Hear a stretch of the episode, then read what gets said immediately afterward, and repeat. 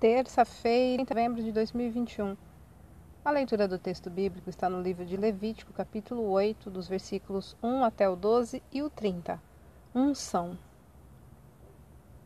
A leitura de hoje descreve o ritual de consagração dos sacerdotes, aqueles que seriam encarregados do culto a Deus e, em especial, da realização de sacrifícios, com muitos detalhes que deveriam ser cumpridos. Um deles era a unção com óleo, feita para dedicar uma pessoa ou um objeto para o Senhor. Este momento foi tão especial na vida de Moisés, Arão e todo o povo de Israel que o Salmo 133 o menciona, quando fala a respeito do convívio em união entre os irmãos.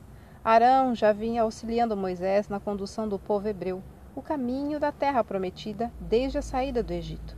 Esta liderança não foi fácil para eles, pois tiveram que lutar muito para tentar preservar a unidade entre todos os peregrinos do deserto, assim como hoje também acontece entre os filhos de Deus. A unção que cada cristão recebe é o próprio Espírito Santo.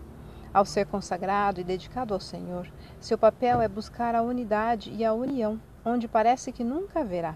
Ser um agente de paz em meio às guerras. Deve promover a alegria diante do caos, pronunciando as palavras certas em ambientes conflituosos, exercendo um sacerdócio santo e oferecendo a si mesmo como um sacrifício vivo, e está sempre na contramão do que dita ao mundo sem Deus. Busca a sensatez da Bíblia em meio às confusões e demonstra que a sua força vem do Senhor. Ao orar por alguém que está doente, crê que Deus possa curá-lo, se sim desejar. É servo, amigo, companheiro, um bom cônjuge, filho, profissional e cidadão. Tudo isso parece muito difícil?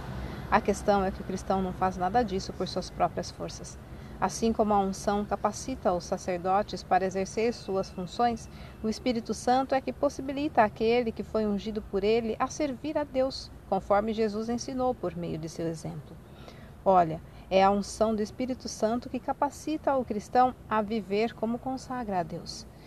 Texto retirado do presente diário da Rádio Transmundial, edição 24.